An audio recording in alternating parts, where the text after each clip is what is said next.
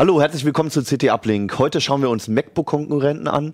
Wir werden die Sicherheit von Tinder untersuchen und unser eigenes Ambilight bauen. Bis gleich.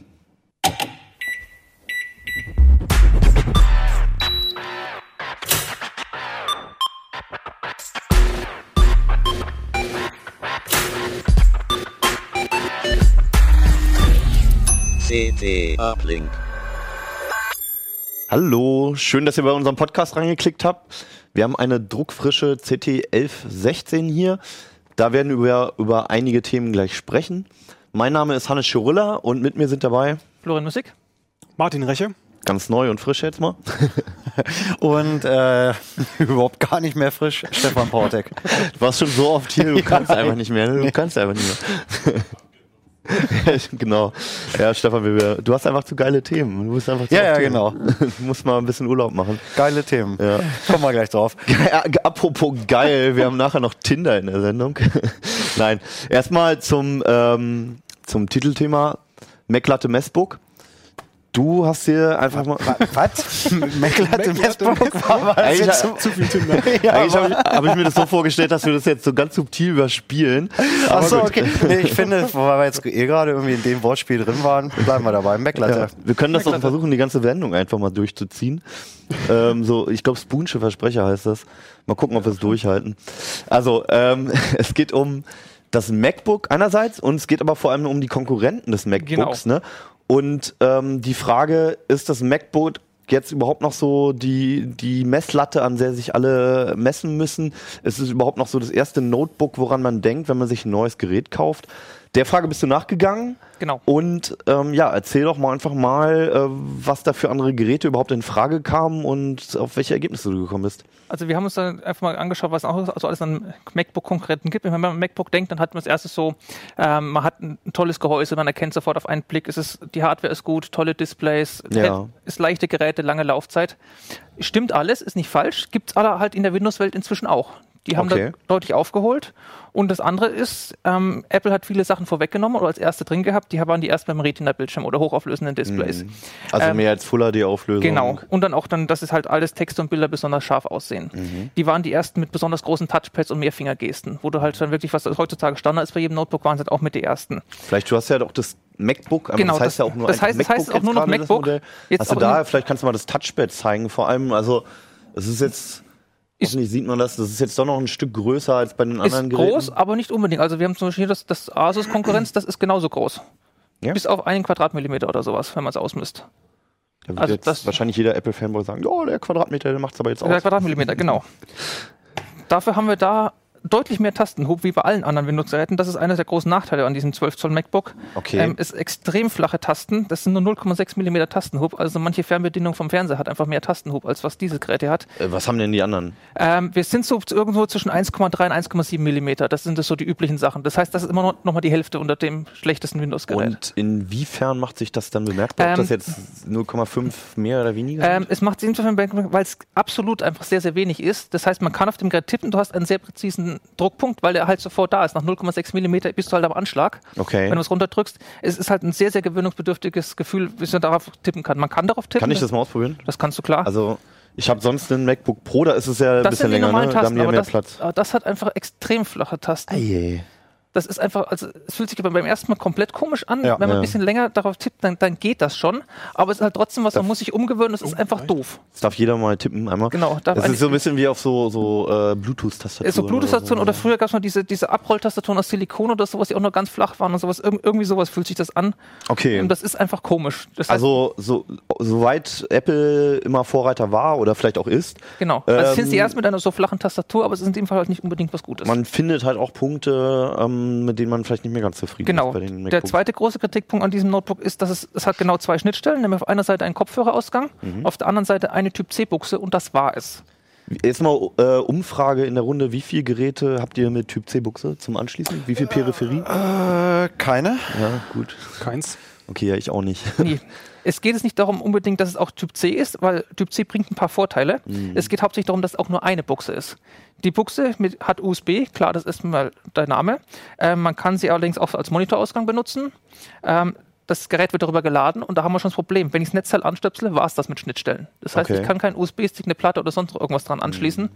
Ähm, das ist dann einfach Sache. Wobei der, Äh, der Vorwurf ist nicht neu. Ne? Das ähm, haben sie ja schon mal so gemacht, dass Das- man sich gefragt hat, ja, okay, ich kann mich jetzt entscheiden, entweder schließe ich eine externe Tastatur an, meinen USB-Stick oder ich lade das Ding auf. Genau.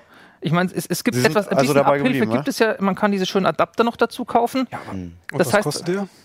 Ich, ich müsste es lügen, ich weiß es gerade nicht. Ja, aber ich jetzt mal als Gegenbeispiel, ne? Ich meine, hier bei dem MacBook Pro, da gab es ja auch immer die Kritik, wenig Schnittstellen, Ja. aber immerhin hat man, auch wenn es nur zwei Buchsen sind, es sind immerhin Standard-USB-Buchsen Genau. noch. Also, oder was heißt Standard? Standard ist das Also auch, so- aber das ist auch schon. ähm, es, es sind, sind halt die- ist vor allem, es sind zwei Buchsen. Ja, das heißt, genau. selbst wenn eine belegt ist, ich habe noch eine zweite. Ja. Wir haben jetzt zum Beispiel den Konkurrenten, der sieht ziemlich ähnlich aus. Das muss man einfach mal lassen. ja, Ähm, von HP, das ist das Elitebook Folio. okay. Hat auch hier einen Audioausgang und hier halt dann zwei Typ C-Buchsen. Mhm. Ähm, Ach so, aber dieses Typ C, das setzt sich trotzdem Das wird bei sich den anderen durchsetzen, Herstellern einfach weil es ein bisschen kleiner und flacher ist, Ja. das kommt. Äh, man sieht es ja hier, da bleibt einfach an den Geräten nicht mehr viel mehr übrig, wenn man noch was anderes einbaut. Also normale USB-Buchse oder Mhm. auch ein dickerer Stromstecker, HDMI und Display, wollen wir gar nicht drüber reden. Also das ist übrigens bei den Smartphones, habe ich, ich hatte letztens einen High-End-Smartphone-Test und da ist es jetzt auch so, dass halt diese Micro-USB-Buchse der Typ C-Buchse mittlerweile weicht. Die ist noch für andere Dinge zuständig als beim Notebook, Genau. aber es geht wirklich zu Typ C. Ja, Genau, das ist. Und die haben halt zwei Buchsen drin. Ja. Die sind allerdings auch alle gleich beschaltet. Das heißt, ich kann jetzt das Netzteil, das ist auch ein Typ C Netzteil, das sie haben, ich kann es aber egal in welche von den beiden Buchsen, kann ich sie reinstecken. Mhm. Ähm, ich habe dann, wenn das Netzteil dranhängt, immer noch eine Buchse, wenn ich noch einen Monitor dranhängen möchte oder einen USB-Stick. Mhm. Klar, wenn ich noch keinen Typ C-Stecker habe für einen Monitor oder Ding, brauche ich noch einen Adapter. Aber ich habe zumindest noch eine zweite Buchse da. Ähm, die können beide Thunderbolt, die können beide USB 3.1 mit schnellen Geschwindigkeiten und vor allem, ich habe halt zwei Buchsen. Das heißt, wenn ich kein Netzteil habe, kann ich auch mal zwei Monitore anstecken. Ähm, nur mal ganz kurz, auf, bei, um bei dieser Problematik zu bleiben. Wie sieht denn das generell mit den Adaptern jetzt aus? Also kriege ich auch mal bei eBay jetzt irgendwie für einen Zehner oder so eine USB Typ C auf äh, was A. Ist, auf A-Buchse? Äh, Die kriegt man schon, die, Adapter oder also die Adapter sind inzwischen da. Da gab es ja, auch Ja. Mhm. mal ein bisschen was mit den Qualitätsproblemen von so Kabeln und den ganzen Sachen. Da hat ja ein Google-Ingenieur ein paar Sachen untersucht und sich auf sein Gerät damit erstmal durchgeschossen. Ja. Weil er, ich weiß ja nicht, ob es bei Amazon oder eBay USA war, sich einfach mal reinweise bestellt hat, was es da gab, Mhm. hat das angeschlossen und eines von den Dingern hat er hinten, innen drin die Kabel falsch rum zusammengelötet gehabt. Da war dann, glaube ich, Strom auf Masse oder sowas und dann, das ging halt nur, also anstecken ging öfter, aber halt funktionieren gar nicht. Das heißt aber generell kriege ich halt für Typ C-Buchsen ähm, schon einen Adapter für meine USB-Sticks, Genau, du kriegst, Festplatte, Maus USB-Stick, das ist kein Problem. Man kriegt die auch dann alternativ, dann, dass man halt einen DisplayPort-Ausgang hat, dass man es damit dann benutzen kann oder auf HDMI. Ich meine, hier ist auch der Adapter dann auf HDMI. Und ich muss nicht diesen gigantisch teuren Genau, Apple-Adapter unbedingt kaufen, sondern Genau. ich habe auch Alternativen. Okay. Umgekehrt hat es natürlich bei Notebooks auch noch einen schönen Vorteil, dass ich wirklich über ein Kabel alles führen kann. Mhm. Das heißt, die Hersteller haben zumindest im Zubehörprogramm angekündigt, schöne Dockingstationen, die ich dann einfach daran ranstecke. Das heißt, ich habe ein Kabel dran und da läuft dann halt dann, wenn ich wie üblich bei Dockingstationen früher über diese dicken Anschlüsse, die man Ja. vielleicht noch kennt, und Geräten unten oder inzwischen auch sind sie auch an die Seite gewandert aus Platzgründen. Auf proprietär, nur für ein Gerät verwendbar etc. Oder nee, innerhalb, zumindest nur innerhalb eines Herstellers verwendbar. So, ja. Ähm, da lief dann halt dann was ich Netzwerk drüber, Strom, Audio, Mhm. die Monitorausgänge, USB-Buchsen und das ganze Zeug über ein Kabel, was mal schön ankommt. Das hat man jetzt auch, oder halt geht über ein Typ C-Kabel. Okay. Von den Herstellern sind die ganzen Liefer Stockingstationen leider noch nicht lieferbar, sonst hätte ich sie mir gerne auch gleich noch mit angeschaut. Da Also es geht, das- aber es geht auch irgendwie nicht Technisch gerade. geht es, aber die, die sind einfach noch nicht lieferbar. Okay. Auch da müssen wir schauen, ob die Hersteller noch irgendwelche proprietären Sachen trotzdem einbauen. Mhm. Das heißt, ob ich jetzt auch mit der HP-Dockingstation das Dell-Notebook betreiben kann oder sowas. Da müssen wir einfach noch ein paar Sachen schauen. Aber das ist ja wiederum auch irgendwie cool, dass du halt über eine so eine kleine Buchse so viel Genau. Bandbreite hast, dass du da eigentlich alles HP anschließen hat kannst. inzwischen Also, auch schon ein, noch ein neueres Notebook vorgestellt als das hier. Das Mhm. hat dann gleich drei Typ C-Buchsen, die auch alle wieder gleich beschaltet sind. Und da macht es dann so langsam das, was sich die USB-Implementers Forum, also die Standardisierungsgremium dahinter gedacht hat, wirklich Sinn, dass du wirklich eine Buchse hast für alles, Mhm. wo dann auch egal, wo du bist. Ich meine, es ist nicht nur, dass man es so verkehrt rum einstecken kann, es ist auch egal, was ich einstecke. Ja. Es funktioniert dann einfach. Okay. Bloß, wie Gibt's- gesagt, das Ökosystem muss halt sich erst einmal komplett entwickeln, dass das halt ganz ohne Adapter dann alles funktioniert. Ja. Das ist Okay, gut. Hat sich aber nicht bei allen durchgesetzt bislang, sagst du? Nein, das ist nein. Es gibt auch so Mischmasch. Bei einem Dell-Gerät ist zum Beispiel auf der linken Seite ist eine Buchse, auf der rechten Seite ist eine normale Typ A-Buchse. Das hängt vom jeweiligen Hersteller dann ab, was die gerade noch einsetzen und einbauen. Aber es kommt auf jeden Ist Fall. auf alle ne? Fälle das wird der neue Standard werden. genau, also es ist seit, seit, seit letztes Jahr IFA oder sowas, da kamen die ersten Notebooks mit dem Ding und ich, wie gesagt, Mhm. je flacher die Geräte sind und dann auch bei allen neuen, die da kommen, da wird dann immer mindestens eine von den Buchsen dran sein. Gehen wir doch in den Merkmalen einfach mal weiter. Also es, du hast ja ein paar Merkmale der MacBooks erwähnt, auch das Display, Laufzeit etc. Genau. ähm, Gute wir uns- Displays kriegt Genau, picken noch- uns einfach das Display raus. Es ist Gen- ja nicht nur die Auflösung, sondern die hatten ja auch, auch, auch die immer Qualität, das ist die immer Farbwerte und die Kontrast genau, also war das, ja auch immer sehr Wobei gut. Mhm. das man bei Apple auch sagen muss, gilt nicht bei allen Geräten. Die MacBook Air zum Beispiel haben immer noch TN-Panel und keine IPS. Das heißt, da hat man auch ein schlechteres Bild als bei den teureren Geräten. Also das wundert mich so bei den iPad, äh, bei den ähm, MacBook Air, wenn du darauf kurz äh, gu- guckst, Nein, das das habe ich andere. nochmal versprochen. Heute ist der Tag für der Versprecher. Äh, ja, da musst du, da wird dir manchmal ein bisschen schlecht, wenn du halt irgendwie ein besseres Display gewohnt bist. Genau, auch von der Auflösung her. Ja. Das sind die einzigen, wo noch kein Retina da ist. Mhm. Und das ist einfach so eine Sache, das ist irgendwo. Also man kann das, was ich gerade gesagt habe, das ist offensichtlich nicht pauschal die einfach- Genau, es, Displayqualität. es geht ja. nicht pauschal. Ja, okay. Und ähm, was haben die anderen Hersteller zu bieten? Können die mittlerweile mithalten? Das war ja schon Also, immer ein Alleinstellungsmerkmal, gerade in der Größe. Ne? Ist aber inzwischen keines mehr. Also das äh, Dell Notebook, was sie haben, das ist das XPS 13.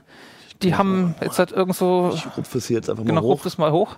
Das ist ja Ähm, schon ganz schick und äh, Das ist ganz auch. schick. Vor allem, es ist auch, wenn es auf den ersten Blick kleiner aussieht, es ist ein 13 Zoll Gerät. Man sieht es Ja. am eingeschalteten Gerät durch diesen extrem dünnen Rahmen. Das ist wiederum ein Alleinstellungsmerkmal von dem XPS Dell, 13 genau. und das, ich, das gibt es auch in 15 es gibt auch Zoll. einen 15 Zoll, aber diese Panel, diese mit dem besonders dünnen Rand, die hat Dell momentan exklusiv. Ne? Genau. Also das ist echt Das ist cool, ja. unfassbar dünn und hat auch einen praktischen Vorteil, dass das Gerät an sich einfach kleiner ist. genau, ne? die Grundfläche ist kleiner und nachdem die Grund beziehungsweise Displayfläche halt auf die Grundfläche definiert, kann das Gerät uns dadurch ein bisschen kompakter ausfallen. Welche Auflösung hat das jetzt hier? Kann Das, das, mit müsste einem jetzt MacBook 3200 mithalten? auf 1800 oder so sein. Also das ist sogar mehr als das. Okay. Ähm, Ist für- das schon 4K? Nee, das ist noch keine 4K. nicht ganz, das ne? ist 3840 auf, Ja. lass mich schlagen, 2160. Okay. Ist 4K. Das gibt es zum Beispiel das hier als Option. Ich meine, das ist hier Full HD in matt. Mhm. Man kriegt es aber halt auch noch mit dem 4T, äh, 4K Touchscreen. Also Auflösung, wenn man noch mehr haben will als ein MacBook, kriegt man mittlerweile auch bei Genau. den anderen Herstellern. Auch in Kombination dann sonst mit den anderen Werten, also Kontrast und Farbwerte und so weiter. Das gut? sind, ich würde das ist, also das gibt es auch mit dem matten Full. HD Panel. Dann. Was es halt nicht gibt, ist hochauflösend und matt. Gerade die Kombi, die haben die Hersteller Okay. nicht im Angebot. Das heißt, wenn du hochauflösend bist, bist du bei Touch. Aber Touch ist halt auch wieder eine Sache, die es bei Apple nicht gibt. Ja, generell nicht, ja. Genau, ge- das haben die nicht vorgesehen. Auch Stiftbedienung. Ich meine, Was ist denn, also wo du jetzt gerade mit Touchbedienung ähm, erzählst, ähm, was ist denn mit dem iPad Pro? Das wird ja auch so ein bisschen als Notebook-Ersatz verkauft, ne? richtig, es ist Notebook-Ersatz. Mhm. Aber halt kein vollwertiges Notebook. Grund? Ähm, es ist ein, hauptsächlich ein Tablet. Also ich meine, bei den Geräten hast du, wenn man sich jetzt zum Beispiel das ThinkPad anschaut, das kann man halt auch als Tablet benutzen. Hier das, äh, was so aussieht, als Genau. wäre es schon kaputt. Genau, das ist nicht kaputt, das ist halt ein Notebook, was man machen kann. Okay. Ich habe hier noch das, ach, das ist noch verriegelt, ähm, das Gegenstück von, von Toshiba. Das kann man halt wirklich komplett nehmen, dann hat man hier das, das Tablet. Ab wann ist es denn wirklich kaputt? Ach, gar nicht. Okay. Das geht, das, Versuch doch mal, Stefan. also, Also nur für die Zuhörer, das äh, Gerät, das lässt sich halt die Tastatur nach hinten klappen und eigentlich als ein bisschen dickeres Tablet, genau. Windows-Tablet benutzen. Die Ne? Tastatur war noch abgeschaltet, also man hat jetzt da irgendwie keine Fehldrücke beim Halten Ja. oder sowas. Ähm, es ist halt so, es ist als Tablet vielleicht nicht so das Beste, Ja. aber man kann es halt auch als Tablet benutzen. Es geht halt. Es geht halt Ja. und vor allem, es ist halt ein, definitiv ein vollwertiges Notebook mit dem ganz normalen Betriebssystem, Ökosystem. Da ist ein normales Windows 10 drauf oder Windows 10 Pro bei den tollen Geräten, bei den teuren sogar. Ja. Das heißt, ich kann das genau so benutzen. Also, ich meine, einen Film anschauen, das Ah, geht ja. ja genauso. Die Drehung funktioniert bei den Genau. Geräten. Also bei dem Toshiba kann man es auch noch zusätzlich abnehmen. Wirklich. Genau, das kann man abnehmen. Da gibt es auch noch ein paar. Das Surface Book habe ich jetzt nicht hier, da geht das auch. Ähm, das. Und ich meine, durch die Bedienoberfläche von Windows, von, den, von Windows 10, ist ja umstritten mit den Kacheln und alles, aber also es ist zumindest- zumindest besser bedienbar per Hand, als, als wenn man nur diese Desktop-Oberfläche hätte. Genau, Ne? das auf alle Fälle. Mhm. Und es ist umgekehrt als Notebook sogar ein bisschen besser geeignet, weil sie ja das Startmenü wieder zurückgebracht haben, im Gegensatz zu Windows 8 und diese Kacheloberfläche einem nicht so zwangsläufig ins Gesicht werfen, Mhm. sondern man kann sie haben, wenn man es halt wirklich als Touch hat. Und man kann das Gerät halt auch mit Windows 10 als ganz normales Notebook benutzen, ohne je mit diesen Kacheln groß in Berührung zu kommen. Noch eine technische Frage. Bei diesem Gerät, wo du halt Tastatur und Bildschirm trennen kannst, Ja. Wo sitzt denn da jetzt die Hardware? Also normalerweise sitzt es ja unter der Tastatur, der Genau. Prozessor und der Akku und Das so weiter. ist zum Beispiel bei dem Lenovo auch noch so. Mhm. Da ist das so. Das heißt, das sind einfach die ganz normalen Kabel, die sind ein bisschen flexibler und die Scharniere, Ja. dass man umklappen kann. Genau. Bei dem sitzt jetzt hier alles in der Tablet-Einheit. okay. Ähm, beziehungsweise halt ein Großteil. Also wir hatten die Tastatur, klar, Touchpad ist noch nicht da. Klar. Mhm. Die haben jetzt hier auch noch einen großen zweiten Akku unten eingebaut und halt ganz, ganz viele Schnittstellen. Also man sieht hier noch den klassischen VGA-Ausgang ist dran. Auf der anderen Seite ist noch eine klassische LAN-Buchse. Das heißt, das, das kriegt man ein Tablet halt nicht rein. Aber die Hauptplatine sitzt in dem die Tablet. Hauptplatine ist dann, das, das heißt- Ding hier ist der vollwertige Rechner. Ich kann den so benutzen und habe mit dem Ding hier dann auch über 10 Stunden Laufzeit, so wie es hier ist. Der Akku macht es nochmal doppelt. Also ich habe insgesamt bei dem Gerät, wenn man es einfach nur stehen lässt, Desktop an, habe ich über 25 Stunden Laufzeit gemessen. Wow. Mit beiden zusammen. Okay. Das, ist, das ist einfach mal eine. Ansage. Also damit ist auch die Frage geklärt, Laufzeit ist auch nicht nur noch ein Nein, Alleinstellungsmerkmal definitiv von nicht. Apple. Das ist, weil die, ich meine, die benutzen einfach Intel-Prozessoren und die sind, wenn man es richtig macht, einfach auch besonders stromsparend. Das Asus Notebook hat auch 15 Stunden Laufzeit geschafft unter Windows. Das MacBook war bei 17 Stunden oder sowas. Ähm, es kommt halt eher darauf an, wie gut ist der Hersteller, was die ganzen Stromsparmechanismen dreht, dreht an allen Stellsträubchen, was es so gibt. Ähm, Komponentenauswahl noch ein bisschen BIOS-Pflege, Treiberpflege und dann halt ein bisschen Betriebssystem auch noch. Also das Gerät hat unter Windows haben wir hier nur 10 Stunden gemessen. Aber klar, die Windows-Treiber sind halt nicht so toll gepflegt bei Apple wie die, die Mac-Treiber und dann. Florian, wunderbar, dass du mir schon den Übergang geliefert hast. Wir waren nämlich schon bei den Prozessoren jetzt. Hier der, äh, der Asus, den, den Stefan gerade in der Hand hat, da steht jetzt Core i7 drauf. Genau. Also äh, so, eigentlich der schnellste Das ist- Intel-Prozessor, ne? Oder ein, Mobilprozessor, genau, für die, für die, gerade für so flache kleine genau, Notebooks. i7 ist das. Prozessorgruppe zumindest. Ähm, was steckt denn in den anderen drin? Ähm, es ist teilweise Core i, teilweise Core M. Der Core M ist eine besonders stromsparende Variante vom Core i, also es ist selbe Prozessorgeneration und so weiter. Das heißt Skylake, sechste Core i-Generation, beziehungsweise ist jetzt dann die zweite Core M-Generation. Ähm, ist genau dasselbe drin. Der Ähm, steckt auch in dem Apple MacBook. Der steckt ne? im, der, genau, in Core M steckt hier im Apple MacBook drin, in dem EliteBook Folio ist ein Core M drin und in dem Toshiba Tablet. Alle anderen Notebooks, die haben dann die Core Is. Okay. Kann man das irgendwie an den Gehäusemaßen oder sowas festmachen? Kann man sagen, An die den sind dann Gehäu- alle ein bisschen An, billiger? oder? an den Gehäusemaßen nicht. Woran Mhm. man es merkt, ist, wenn man das Ding einmal unter Last setzt, weil die ganzen Core M-Geräte sind nämlich lüfterlos. okay. Das heißt, da wird die Wärme nur übers Gehäuse abgeführt. Das heißt, die bleiben, egal was man mit den Dingern macht, einfach geräuschlos. Okay. SSDs sind sowieso drin, weil Festplatten, die was zweite Lärmquelle Mhm. noch irgendwo in Geräten drin war, ist da nicht mehr da und dann Und leistungstechnisch? Leistungstechnisch kommt es dann sehr aufs Gerät drauf an. Also HP hat die Kühlung bei den Core M-Prozessoren sehr gut im Griff. Ähm, die kommen an den Leistungsdaten fast an die Core i-Prozessoren, also zumindest an so einen i3 oder i5 ran. Wow. Ähm, bei Toshiba und bei Apple ist das leider nicht der Fall. Die brechen früh ein, was, zumindest wenn man sie unter Dauerlast setzt. Die Das- takten dann runter. die takten runter, weil halt, wie gesagt, die, die Geräte werden warm, die heizen sich auf und irgendwo, je nachdem, wo der Hersteller halt dann seinen gewissen sagt, ab einer gewissen Temperaturschwelle oder so will ich nicht mehr haben. Oder die Kühlung halt, die sind auch jenes Kühlsystem hat ja andere Charakteristiken, wie schnell das anspricht und so weiter. Ähm, dann gehen die einfach von den Taktraten runter und damit sinkt halt auch die Performance. SSD ist aber Standard mittlerweile. SSD ist Standard, also die Geräte fühlen sich auch trotz runtergetakteten Prozessoren dann einfach immer noch schnell an, das ist nicht die Sache. Also Startmenü aufrufen oder irgendwas starten, das ist alles kein Problem. Aber wenn man halt größere Berechnung hat, was ich einfach mal die RAW-Fotosammlung durchkonvertiert, ein paar Bilder im Urlaub oder sowas, das dauert halt auf diesen, auf den schlechteren Core M-Geräten dann einfach deutlich länger. Okay. Die Core i-Geräte sind alle mit Lüfter und da gibt es dann kein Alles Problem. Äh, wunderschöne, schön ausgestattete Geräte mit tollen Displays und langen Laufzeiten. Aber einen Schmerzpunkt gibt es ja immer noch, den Preis. Ja, äh, haben die da die Hersteller dann auch ähm, aufgeholt auf Apple? das ist in, in der Klasse wirklich kein Problem. Es kommt aber aufs Gerät an. Also dieses, das Asus kriegt man schon um die 1000 Euro. Okay. Das ist eigentlich auch nicht Preis. Ich müsste die genauen Preise noch mit dem Artikel nachschauen. Ich habe das alle nicht Grob. im Kopf. Ähm, da weiß ich, das ist es eine Ausstattungsvariante. Das ist das Topmodell mit 512er SSD, dicksten Core M7 Prozessor und so weiter. Da sind wir bei 2600 Euro.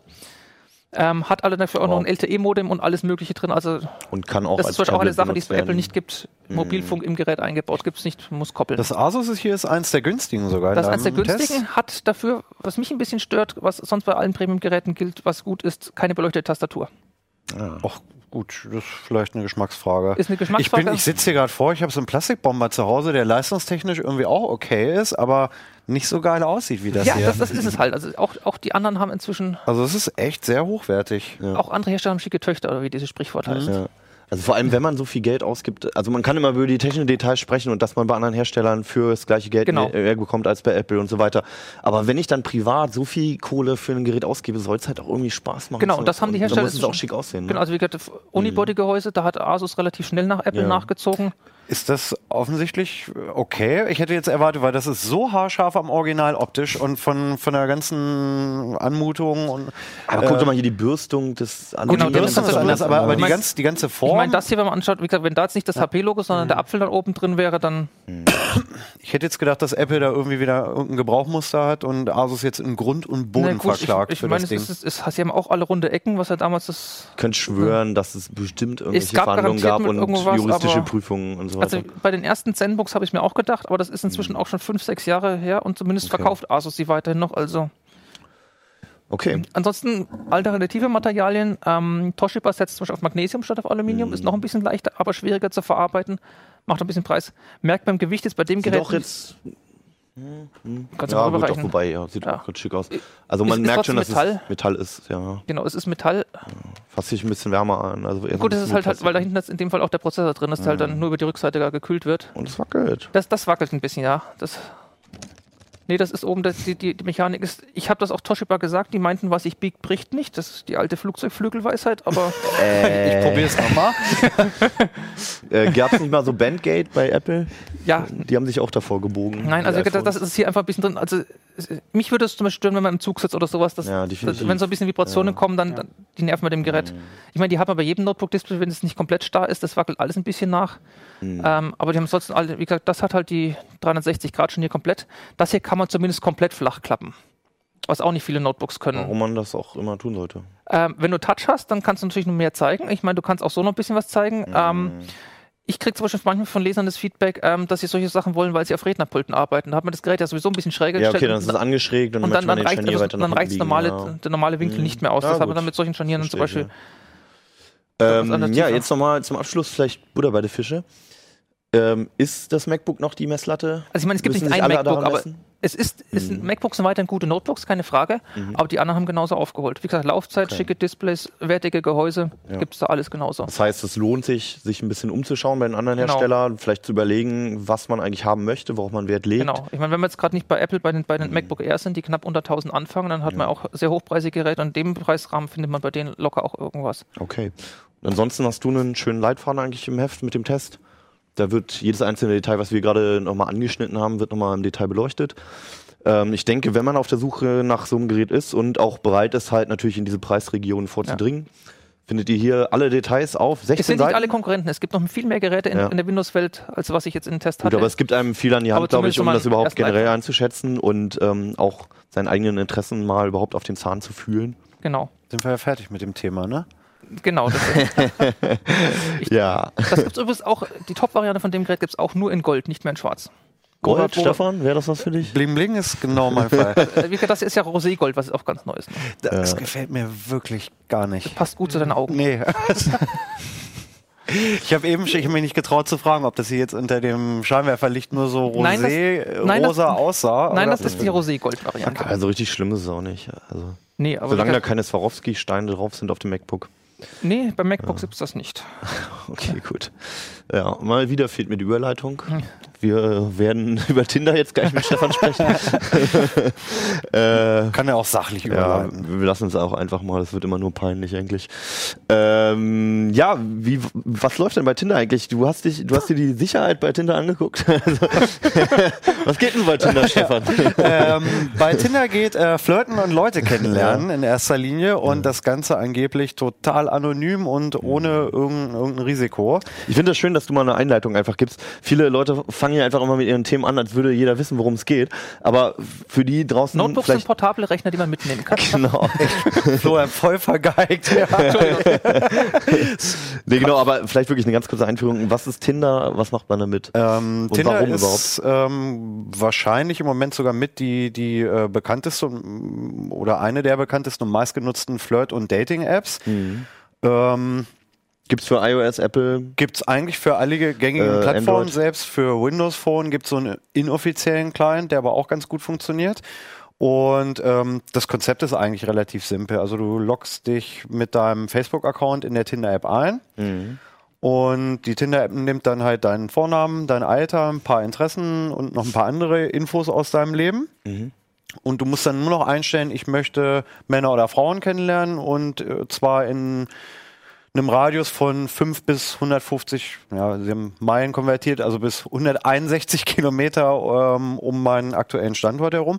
Und dann schlägt Tinder dir äh, im Prinzip Leute zum Kennenlernen vor. Und das sind äh, im Prinzip so kartenbasiert. Du kriegst dann halt eine Karte, da ist ein Foto, da steht der Name und das Alter drunter. Wenn dich die, der erste Eindruck schon irgendwie ein bisschen interessiert, kannst du es anklicken und durch ein, zwei oder antippen, durch Profilfotos durchscrollen.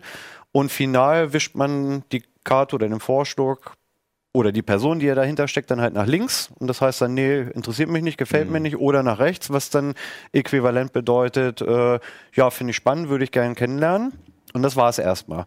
Die Person gegenüber kriegt davon auch erstmal gar nichts mit. Also wenn du jetzt Tinder benutzt, weißt du nicht, wann und wem du wo vorgeschlagen wirst.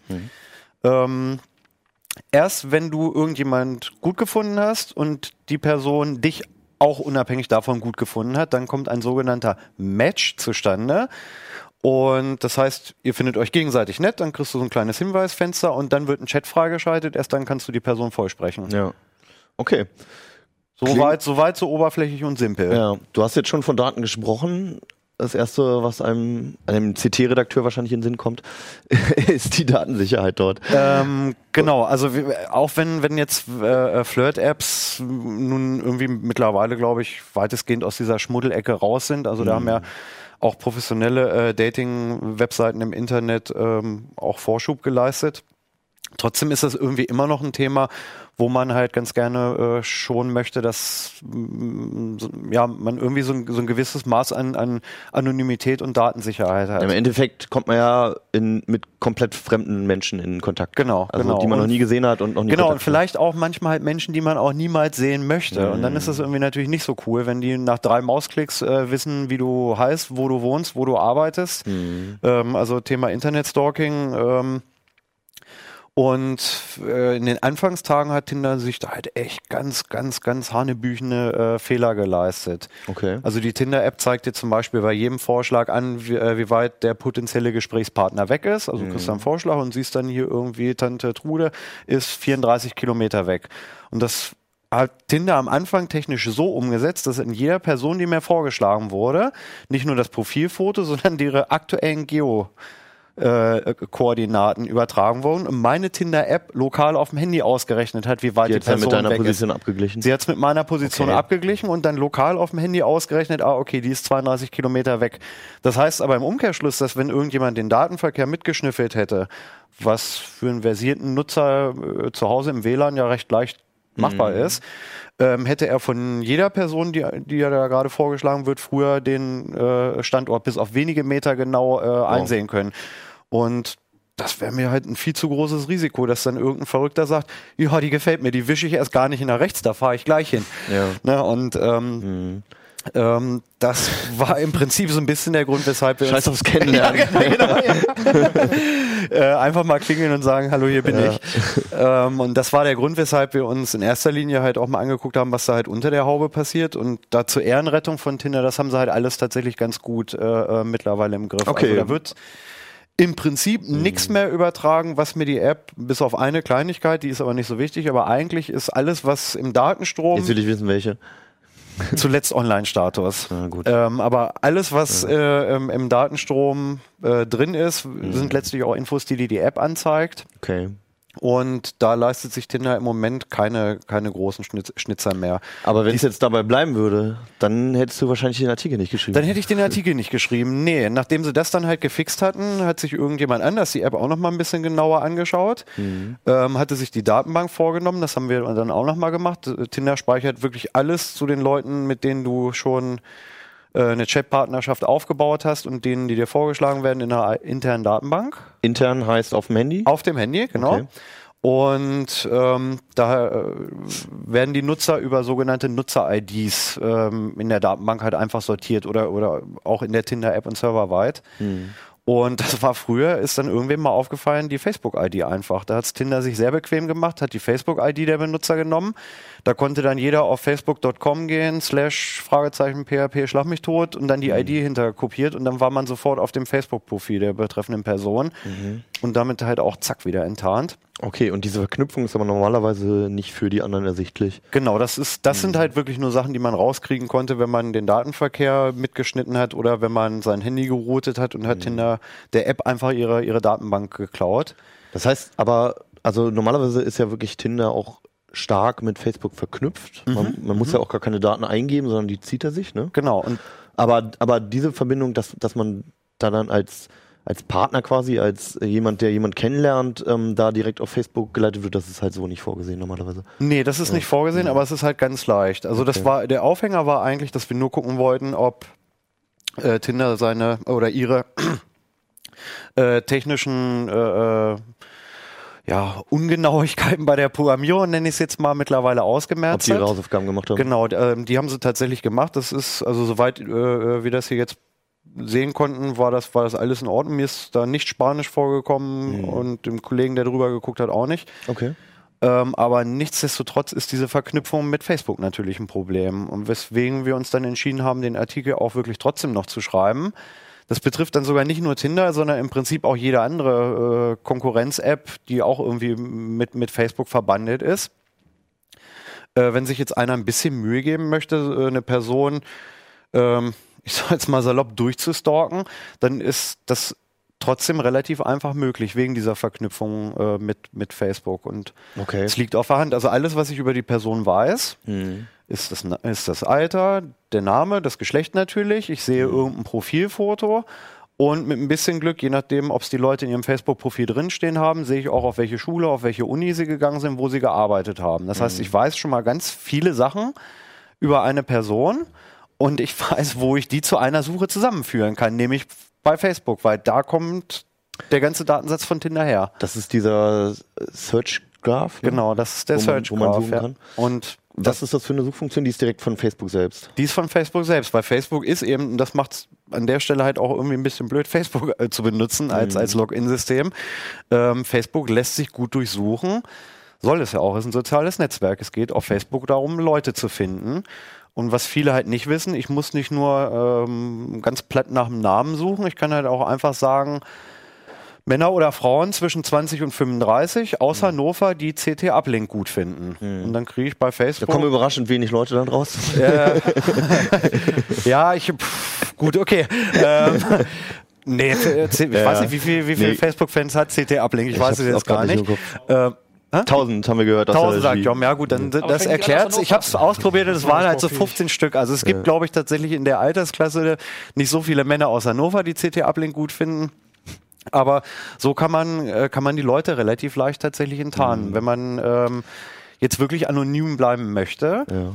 und bei mir steht Name, Alter drin, dann Das heißt aber, also wenn ich, wenn ich jetzt mit Absicht meine Daten verschleiern möchte, also falsche Angaben machen möchte, müsste ich das halt auf äh, meinem Facebook-Profil schon machen, ne? Im Prinzip schon. Wobei Mhm. der bessere Fall ist, vielleicht einfach, oh, das ist so eine Binse, ne? aber Datensparsamkeit ist da vielleicht ähm, die, die, eingeben. die bessere Maßgabe. Eine, aber, oder eine andere Lösung wäre, extra ein Facebook-Profil anzulegen für Ti- Tinder, oder? Ja. Das, das wäre das Beste. Also was Mhm. ich tatsächlich machen würde, wenn ich irgendeine Flirt- oder Dating-App benutzen würde, die mit äh, Facebook verknüpft ist, Mhm. Würde ich mein Facebook-Profil auf jeden Fall erstmal abriegeln. Das heißt, ich würde ähm, meine Likes, meine Interessen Mhm. ähm, in den Privatsphäre-Einstellungen auf nur für mich oder auf für Freunde sichtbar stellen. Ich würde meine Freundesliste abschalten. Tinder zeigt dir zum Beispiel auch gemeinsame Freunde an, wenn mir da jetzt, jetzt irgendeine Dame vorgeschlagen wird. Freunde aus Tinder oder Freunde aus Facebook? Jetzt kommt's, Freunde aus Facebook, was viele Leute ähm, total blöd finden. Es taucht eigentlich jeder, der Facebook benutzt, taucht wahrscheinlich an irgendeiner Stelle auch mal in Tinder auf. Ungefragt. Selbst ungefragt, selbst wenn er Tinder gar nicht benutzt. Also ich könnte jetzt, wenn ich jetzt irgendeinen, irgendeinen äh, ähm, weiblichen Vorschlag habe, beispielsweise irgendwie eine deiner Mitbewohnerinnen aus eurer WG, da würde ich sehen, Hannes Cirulla, gemeinsamer Freund. Obwohl du Tinder noch nie benutzt hast beispielsweise. Und das hat, glaube ich, schon für so manchen Beziehungskrach gesorgt an, an einigen Stellen. Und, es, und die Person wäre dann auch halt auch leicht enttarnt, ne? weil dann gehe ich einfach auf dein Facebook-Profil und äh, äh, durchsuche deine Freundin nach dem Klar. Vornamen, der mir angezeigt wird und dann kenne ich die schon. Das ist ja auch generell das, also oft das Problem mit diesen Kontaktlisten, die hochgeladen werden von den Apps, dass du, obwohl du selbst halt sehr sparsam mit deinen Mhm. Daten umgehst, dass jemand anderes natürlich auch deine Daten Genau, hat und genau. sonst wo immer hochladen kann. Genau. Also eigentlich kann man sich gar nicht gegen wehren, wirklich. Ja, nee, eig eigentlich kannst du dich kaum gegen wehren. Also ich, die Idee mit dem Fake-Account ist äh, ziemlich gut und was ich eventuell auch machen würde. Aber, aber ganz kurz auch mit dem Fake-Account. Ich meine, du willst ja trotzdem, ähm, dass die anderen Leute wissen ungefähr, wie alt du bist. Mhm. Die anderen Leute müssen trotzdem wissen, dass du aus der und der Stadt bist. Das ist ja wichtig für Tinder, sonst funktioniert's ja nicht. Ja. Also wenn du, wenn du da Timbuktu angibst, aber Leute aus München suchst, dann hilft dir das ja nichts. Ja, Dann wirst du, ja. kriegst du ja keine Matches, oder? Eben, wobei Standort kannst du dich ohnehin nicht gegen wehren. Das funktioniert ja tatsächlich dann auf, auf Geodaten des, des Smartphones. Also musst ne? du sowieso freigeben, ja. Das, äh, da, ja, ansonsten funktioniert dieses Ganze, ich möchte ja Leute aus der Nähe kennenlernen. Ja, ja, genau, Also das meine ich. jetzt, äh, oder mit dem ja. Alter ja auch. Genau, also genau. das sind ja Daten, die du den anderen angeben musst. Genau, an der Auch Stelle würde ich jetzt auch nicht tricksen, aber Tinder Mhm. greift nun mittlerweile mehr oder weniger ungefragt halt auch bei Facebook auf deine Mhm. äh, schulische äh, Laufbahn, Unilaufbahn und deine Arbeitgeber äh, zurück. Die, das sind alles Daten, die ich dann halt gar nicht angeben würde. Ja. Man kann in, Ja. in der Facebook-Webseite, wenn man sich dort einloggt, kann man unter dem App-Einstellungsmenü, also verknüpfte Anwendung mit Facebook, kann man die Häkchen wieder wegmachen, dass Tinder da nicht mehr drauf zugreifen kann. Dann sagt die App aber gleich beim nächsten Start, ho, ho, ho, ho, irgendwas stimmt nicht, ich brauche Also die man Rechte. kann von Facebook aus den Apps wiederum die Zugriffsrechte Ja, aber wie gesagt, Tinder prüft es einmal ab und Ja. sagt dann sofort, nee, so kann ich nicht starten, auf Ja, keinen Fall. ja. Deswegen wäre es eigentlich fast besser, sich einen zweiten Facebook-Account Mhm. zu machen und dann halt wenigstens den Arbeitgeber nicht einzutragen. Weil also ich, damit bist du dann halt Also warum wirklich, auch? Ja, wo, eben. Ne, wen interessiert denn das? Naja, Ähm, außer du arbeitest echt bei einer coolen Firma, aber so wie wir. das soll ja manchmal auch beeindrucken beim anderen Geschlecht, aber ja, aber puh, ach nee, ich weiß nicht. Äh, ähm, also äh, ich ja finde, gut, ich okay. finde Also das muss halt jeder für sich entscheiden, ob das dann der ausschlaggebende Genau, Charakterzug ist, den, den man da, da äh, veröffentlichen möchte. oder Gemein, nicht. also gemeinsame Freunde kann ich ja im Prinzip Ja. sogar noch nachvollziehen. Das ist halt Ja. ein bisschen blöd, weil man halt auch sofort äh, äh, seine Anonymität los ist. Ja, klar. Aber wenn du es halt jetzt wirklich als, als reine Kennenlern-App benutzt und dir Mhm. wird irgendjemand vorgeschlagen, mit dem du irgendwie 15, 20 gemeinsame Freunde hast, wo du dich dann halt auch fragst, wieso habe ich die denn auf der letzten Geburtstagsfeier, wo ich eingeladen Ja, war, genau. nicht ohnehin schon kennengelernt, dann mag das praktisch sein. Aber wie gesagt, Arbeitgeber ist Okay. mh, eigentlich Privatkram. Ähm, das würde ich nicht wollen. Du hast noch, ganz kurz, du hast noch ähm, eine andere Suche angewandt, nämlich du hast einfach nach den Bildern mal gesucht. Wie Ja. hast du das angestellt? ähm, ganz, ganz profan, wo, wo die Leute aber auch vielleicht nicht drauf kommen, dass das ein Problem ist. Deswegen hatte ich eingangs schon gesagt, die Profilfotos, die man in irgendwelchen Datingportalen nimmt, die sollten vielleicht nicht an anderer Stelle im Internet genauso nochmal auftauchen. Was dann wieder für den Fake-Account spricht. Was- Oder für den Zweit-Account, sage ich für mal. den ja. Zweitaccount Ja. zumindest sprechen würde. Also wenigstens andere Bilder benutzen als Mhm. das Facebook-Profilfoto und das Xing- oder LinkedIn-Profilfoto. Ähm, weil das ist profan und das ist vielen vielleicht auch nicht klar. Ich hatte das im Artikel, war das zu sehen. Mhm. Ähm, man kann einfach von der Person hier einen Screenshot auf dem Handy machen, schiebt sich das auf den PC rüber, äh, rüber schneidet den ganzen Tinder-Kram halt einfach ab mit irgendeinem Bildbearbeitungsprogramm und zieht es per Drag and Drop in die Bildersuche von Google. Und dann sagt Google dir nach 0,2 Millisekunden, wo dieses Foto halt noch Es überall geht- auftaucht. Es geht auch einfach mit der URL von dem Foto. Ja. Oder so, genau. Ja. Und ähm, ähm, ich hätte das spaßeshalber mit Kenos Foto, also meinem Büronachbarn mal ausprobiert Ja. und es war halt erschreckend, weil er ja, wie wir alle, die wir unter unserem Namen auch veröffentlichen und über die CT-Webseite Mhm. zu finden sind, ich habe ein Foto von Keno da reingezogen und Google sagt sofort, mein Vorschlag ist, das ist Jan Keno Jansen. Mhm. Ich habe dieses Foto gefunden auf heise.de, das war dann halt unsere unser ähm, Redakteursporträtseite. Mhm. Er benutzt das gleiche Foto auch noch bei Xing. Ich wäre mit einem Klick auf seinem Xing-Profil gewesen und dann hat Google auch noch ähnliche Bilder vorgeschlagen. Ja. Das waren andere Fotos, aber auch von ihm, die dann halt wieder zu anderen sozialen Plattformen verlinkt haben. Und das ist natürlich der Worst Case. Wenn ich irgendjemanden angezeigt werde und die Person macht einen Screenshot, haut das in die Google-Suche und Mhm. weiß halt komplett von vorne bis hinten über Xing meinen Lebenslauf seit der Grundschule. Das sind alles Aber Sachen, man witzigerweise kam auch ein äh, Foto von Martin Fischer. Es kam auch eins von Martin Fischer, die, hast. obwohl die optisch jetzt nicht solche Ähnlichkeit hatten, da hat der Google-Algorithmus wohl eher irgendwie wegen gemeinsamen Arbeitgeber quergeschossen. Ja, Okay. Oder Schwarz-Weiß-Fotos sind es auch alles ähnlich. Genau, oder es waren beide. Schwarz-Weiß-Fotos, vielleicht war das dann für Google ein Grund, aber, aber nichtsdestotrotz, ähm, Mhm. Wer da halt irgendwie auf Nummer sicher gehen möchte, dass da halt irgendwie ein verschmähter Chatpartner nicht dann halt irgendwie doch Sonntagnachmittag plötzlich vor der Tür steht. Mit Kaffee oder nicht? Ja, oder mit einer geladenen Pistole, man weiß es ja nicht irgendwie. Ne? Wenn es der Strauß Blumen ist, ist ja vielleicht noch okay.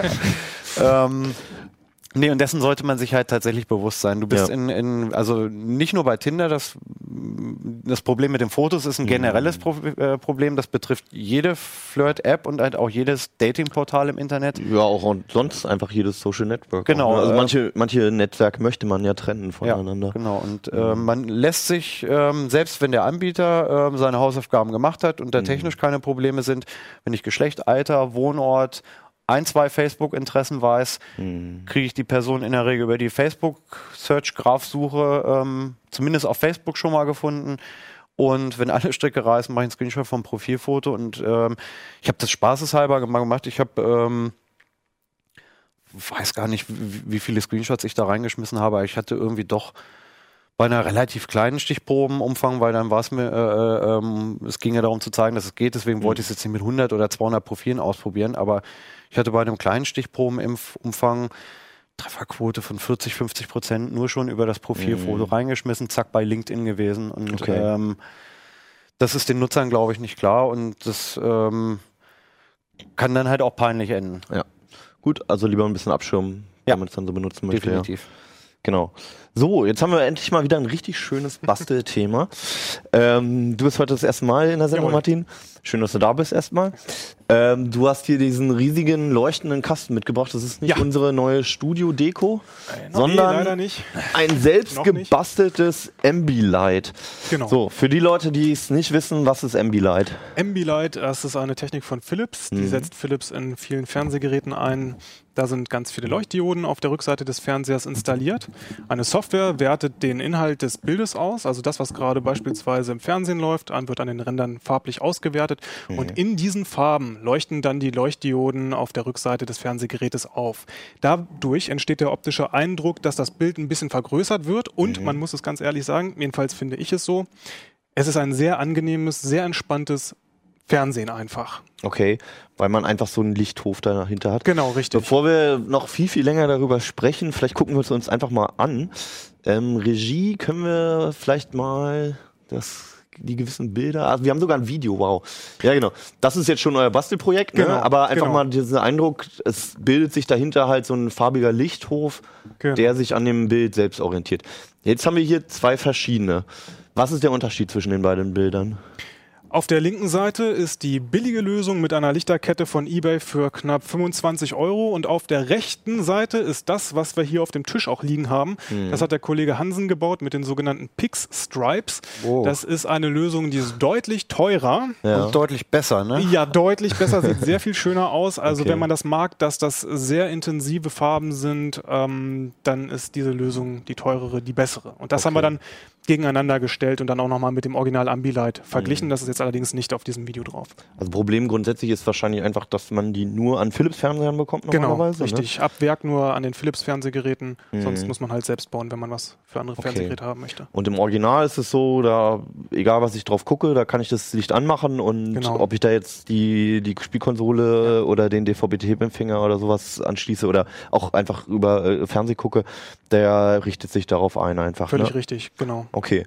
Und ähm, um es jetzt um anderen, an anderen Fernsehern zu betreiben, habt ihr es versucht selbst zu bauen? Genau. Erstmal, wart ihr denn erfolgreich? Ja, also Ja? auf jeden Fall. Ähm, Okay. Wir haben beide Lösungen einmal hier mit dieser billigen Lichterkette Ah ja, zum Laufen Weihnachten, gebracht. Weihnachten, genau. Also für die Zuhörer, das ist jetzt einfach wirklich so eine mit so fetten LEDs. Genau. Wirklich wie am Weihnachtsbaum einfach. Ja, gut, die Richtig. bunten Kabel würde ich nicht unbedingt in meinem Weihnachtsbaum haben wollen, aber ansonsten. Ach, wir haben schon manchmal so einen Weihnachtsbaum. Ja, für einen nerdigen Weihnachtsbaum geht das schon. Okay, das, das ist für die billigste Lösung quasi. Genau. Das sieht echt nach Partykeller aus, ne? Ja, Also das äh, aber das Schöne ist ja bei dieser Lösung, wenn du damit bastelst, mh, wir haben noch einen Raspi dazu genommen als Steuereinheit, das verschwindet komplett hinter dem Fernseher. Du siehst von dieser Lichterkette am Ende im besten Fall vielleicht nochmal so ein Stromkabel runterbaumeln, Mhm. aber eigentlich verschwindet die komplett hinter dem Fernseher, wenn du das halbwegs vernünftig aufklebst. Also ihr hattet jetzt verschiedene teure Lösungen. Ne? Das war Genau. jetzt so das billigste. Was heißt billig? Billig, das sind so rund 100 Euro. Man muss halt 25 Allem Euro. drum und Genau. dran. Ja, okay. 25 Euro für diese Lichterkette einplanen, dann ein Raspi Starter-Set. Wie gesagt, der Raspberry ist dann in dem Fall die Steuerzentrale dafür. Mhm. Und dann braucht man noch Lötzinn, äh, Jumperkabel, ein gutes Netzteil ist sehr empfehlenswert. Da sollte man nicht sparen, egal ob man jetzt die Pickstripes nimmt oder diese Lichterkette, weil das ist ein häufiger Fehlerfaktor, dass wenn die äh, Lichterketten zu wenig Spannung bekommen, dass es dann halt Okay. nicht richtig funktioniert. okay. Dann kommt man auf 100 Euro. Und dann habt ihr hier noch die teurere Lösung. Wie viel kostet die? Also das ist natürlich auch wieder ein ganz individuelles Setup. Ja. Das kostet tatsächlich so viel wie ein, ich sag mal, 40 Zoll Ambilight-Fernseher neu. Knappe 500 Euro. Wow. ja, man muss aber dazu sagen, da ist auch ein äh, Intel NUC mit drin, dieser äh, Wohnzimmer-PC, dieser ganz kleine. Kollege Hansen hatte den sozusagen als Steuerzentrale für die Leuchtdioden benutzt und deswegen hat das allein schon mit 250 Euro, glaube ich, zu Buche geschlagen. Und dann muss man auch noch sehen, Okay. dass diese Pick-Stripes Ja. auch deutlich teurer sind als diese Lichterkette. Also diese Pickstripes, das sind jetzt so Platinen Genau. mit, mit Stecker und Buchse auf jeder Seite? Richtig, genau. Und das sind pro Vielleicht- Platine immer drei Leuchtdioden darauf. Okay. Und die steckt man dann einfach so ineinander, genau. Und es sind 22 Stück jetzt auf diesem Rahmen, der für einen 32 Zoll Fernseher gebaut wurde. Und Ja. eine Platine kostet 7 Euro. Okay, und davon kann ich jetzt so viele nehmen, wie ich Wie dann ist auf halt diesem Rahmen brauche. insgesamt Wie du drauf? 22 sind Zwei- 22. Für Okay. einen wie, viel, wie großen Fernseher? 32 Zoll. Okay, 32. Was also, also eher ein bisschen klein. sogar. Unterkante ist, ja. Also für Ja. einen äh, äh, 40er, 47 ist, glaube ich, Standard, was die Leute so zu Hause haben, bräuchte ich dann wohl nochmal deutlich mehr. Ja, über 30, über 30 dann. Da zahlst du dann nochmal mehr, auf jeden Fall. Genau. Könnte Okay. ich die Lösung auch mit dem Raspi steuern oder braucht die zwingend den 250 Euro Heim? Nee, die würde auch mit dem Raspi funktionieren. Der limitierende Faktor ist eigentlich der äh, Chipsatz der LEDs und das ist in beiden Fällen ein WS2801 und der Raspi kann das auch ansprechen. Da muss man, genau. Okay, jetzt sind wir schon die Bauteile durchgegangen. Also vielleicht nochmal zum Überblick. Man hat die LED-Ketten, entweder halt diese Platinen oder halt preiswertere. Es gibt auch, glaube ich, so LED-Ketten zum Kleben. Ne? Ja, genau, mit beidseitigem Klebeband. Die Okay. sind auch sehr schön. Ähm, die wollte ich zuerst benutzen, Ja. aber die sind halt auch schon wieder deutlich teurer. Und weil mein Bastelprojekt mit dem Raspberry und dieser Weihnachtsbaumkette das günstigste sein sollte, habe ich dann halt noch die günstigste Also hast du die LEDs absolute Budget-Version genommen. Genau. Was kommt da noch dazu? Ein Steuerchip? Oder ist der schon integriert? Der ist hier integriert. Genau. Ah, okay, Man muss ist- halt nur zusehen. Ja. Das war bei dieser Lichterkette ein bisschen blöd. Es lag keine Belegung, keine Kabelbelegung bei, also Mhm. keine Anleitung, wo drin stand, welches Kabel für was da ist. Und erst eine längere Internetrecherche hat ergeben, wo ich dann auch was anschließen muss. Denn da kommen dann, wie man hier sieht, die Anschlüsse und die wollen dann natürlich mit dem Raspberry, mit den GPUs Mhm. verheiratet werden auf der einen Seite und auf der anderen Seite muss man natürlich auch noch äh, Pluspol und Erdung für das Netzteil dann daraus ziehen. Okay. Aber immerhin kann man sie alle individuell ansteuern. Ja, Das wäre erstmal so das Hardware-Paket. genau. Ähm, jetzt stellt sich für mich vor allem die größte Frage, wie greife ich denn da das Bild ab? Also die Philips-Fernseher mach, machen das irgendwie intern, wissen, wo welche Farbe gerade im Bild ist. Ja. Ähm, wie mache ich das jetzt bei den Teilen? Da Kann ich da einfach irgendwas zwischen das HDMI-Kabel stecken? Oder? Nee, das sind äh, einfach Softwarelösungen. Also Ja. äh, Kollege Hansen hat Ambibox benutzt Aha. und ich habe ähm, auf meinem Raspberry den Medienplayer Kodi benutzt und Hyperion. Hyperion hat dann das Bild Es, ausgewertet. ganz kurz, da gibt es also wirklich spezialisierte Software, die Genau, auf diese. Ambilight Selbstbauprojekte Ja. ausgelegt ist. Gibt es okay. jede Menge, genauso wie es auch jede Menge Tutorials im Internet gibt und man sehr schnell den Überblick verliert. Ja. Boblight ist zum Beispiel auch so eine Geschichte. Das dürfte vielen vielleicht ein Begriff sein. Das war mal Mhm. eine Zeit lang ziemlich en vogue bei diesen Ambilight-Klonen. Okay. Aber das heißt aber, ich brauche auch irgendein Abspielgerät, wo das Software drauf läuft. Das heißt, der Raspberry oder der, der PC, das heißt, das Video oder was ich immer angucke, muss auch dann davon zugespielt Genau, werden. in unseren Fällen ist das so. Beim PC hat man natürlich noch den großen Vorteil, wenn du Fernsehen gucken willst, kannst du einen USB-DVB-T-Stick beispielsweise anschließen oder noch einen externen Zuspieler, eine Medienfestplatte. Und Das genau, heißt, wenn ich einen Fernseher zu Hause habe, der bislang an der Antennenkabel hängt, das bringt mir nichts. Also das Fernsehbild kriege ich damit nicht genau. noch vergrößert. genau. Und wenn ich jetzt irgendwie eine Playstation anschließe zum Zocken oder eine Blu-ray abspielen will, könnte ich irgendwie mit HDMI Ein- und Jein. Ausgang irgendwo. Also das ist dann nochmal eine Stufe weiter. Du musst das Signal erstmal splitten äh, mit einem Splitter und dann brauchst du noch einen Umwandler, der das digitale HDMI-Signal in ein analoges Signal für die Steuersoftware umwandelt. Das heißt, du hast dann den Computer, du hast die Konsole, dann hast du den Splitter und den äh, sogenannten Grabber und dann geht das in den Computer rein. Und da wird das dann ausgewertet, dieses analoge Signal ausgewertet, während das digitale Signal weiter an den Fernseher geht. Also das funktioniert schon, ist aber Ja. ein großer Aufwand Ja. und ähm, sehr, sehr kabellastig tatsächlich.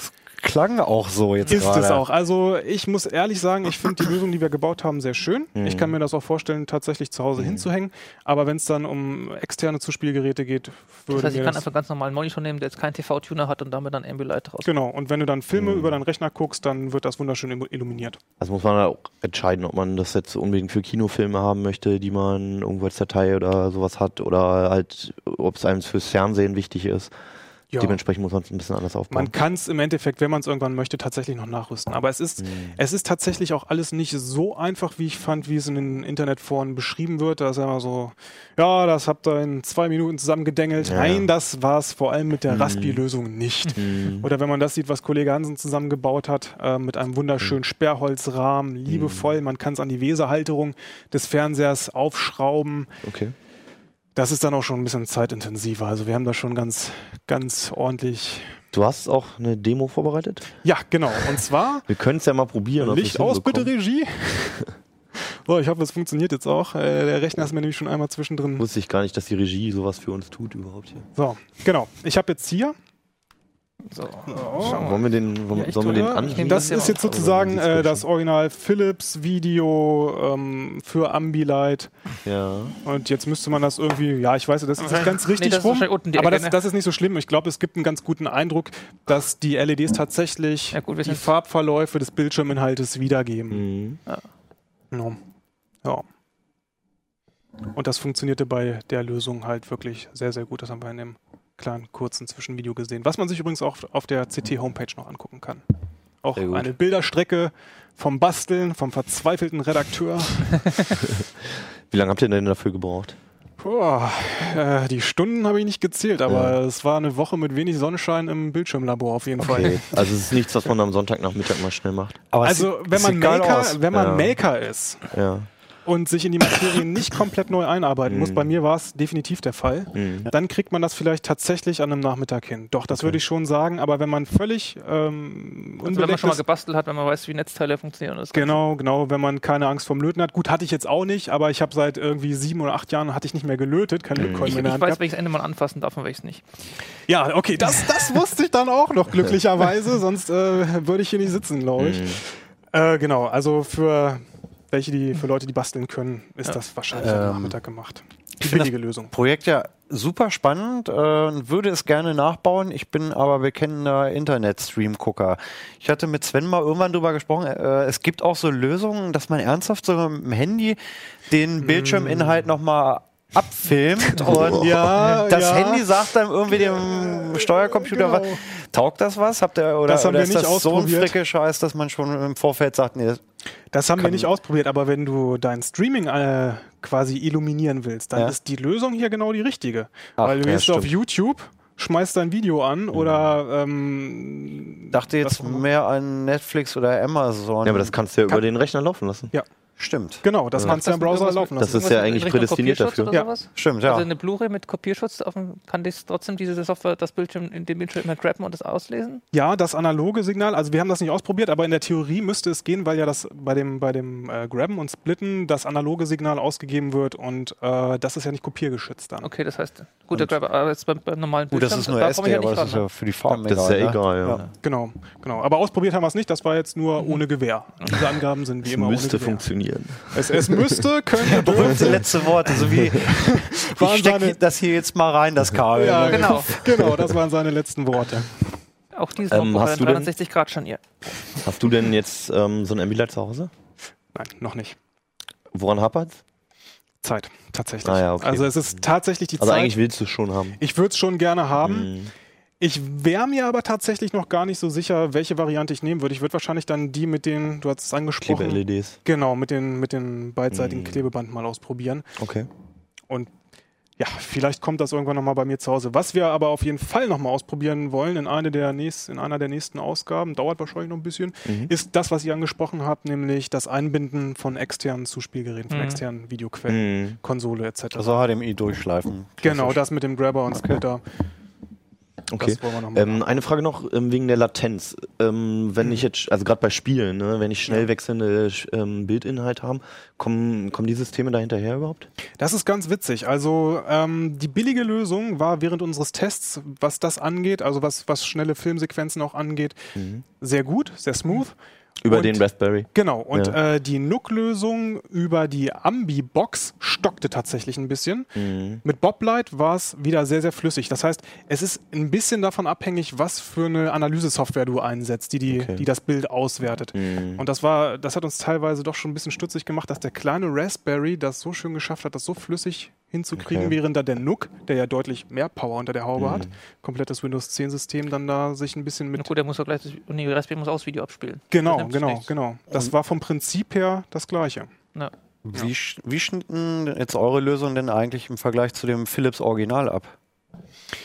Also man muss, ja, also das kann man gar nicht so pauschal sagen. Es kommt drauf an. Ja, aber das drauf war an. also eine CT-Antwort, ne? Was wollen Sie denn damit machen? Nein, also die Lichterkette äh, hat keine Chance gegen das Ambilight von Philips. Das Ambilight von Philips hatte allerdings den aus unserer Sicht im wahrsten Sinne des Wortes Nachteil, dass es tatsächlich ein bisschen träger war. Ja. Hatten Aha. wir den Eindruck. Ja.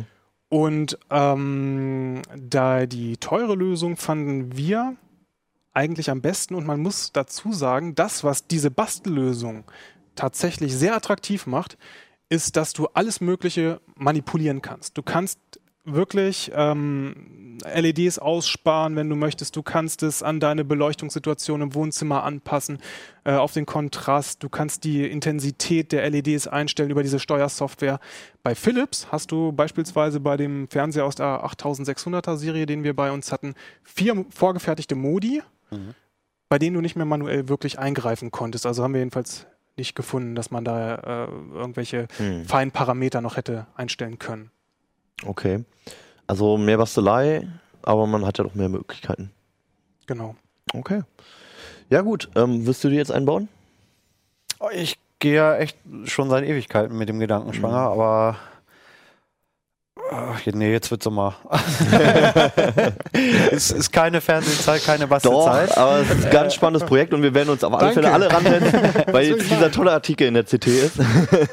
Nein, aber vielleicht ist es wirklich ein Projekt äh, für die Zeit, wenn man mal ein bisschen mehr Zeit hat und nicht draußen rumhängt. Ist sowieso viel zu hell für so ein äh, MB-Light gerade in der Wohnung. Ja, ich Ähm, ich habe eben Beamer zu Hause, das ist dann auch mit Sommer doof. Ich meine, Beamer? Beamer, da brauche ich kein Ambilight, Ja, das leuchtet eh das ganze Ja. Wohnzimmer dann. Das aber allerdings wäre ja auch mal so ein Beamer, der dann außen nochmal so weiterstrahlt, wäre auch eigentlich auch ganz interessant. Oh, jetzt Stimmt, ich- du kannst das auch von hinten an die Leinwand kleben. Ausgaben der CT. genau. Entweder basteln wir das oder irgendein Hersteller nimmt uns das jetzt für weg. Äh, wie auch immer, also alle Details findet ihr hier, die Namen der Software, ähm, Empfehlungen, welche Lichterkette für welche Preisgruppe man benutzt und ähm, welchen Minirechner man eventuell nutzt. Ist alles in der CT. Nächste Woche gibt's weitere Themen aus dem Heft.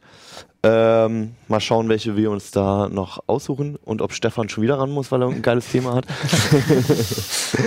ähm, soweit erstmal. Wir sehen uns nächste Woche wieder. Ja, schön, dass du das erste Mal da warst Ja, und Dank das wird garantiert nicht das letzte Mal bleiben. Schick. Äh, kann ich Stefan ein paar Ratschläge geben, wie das dann so beim 20. Mal hier abläuft? Sehr gut. Genau. Und ja, genau, wir hören. Macht's gut. Ciao. Ciao.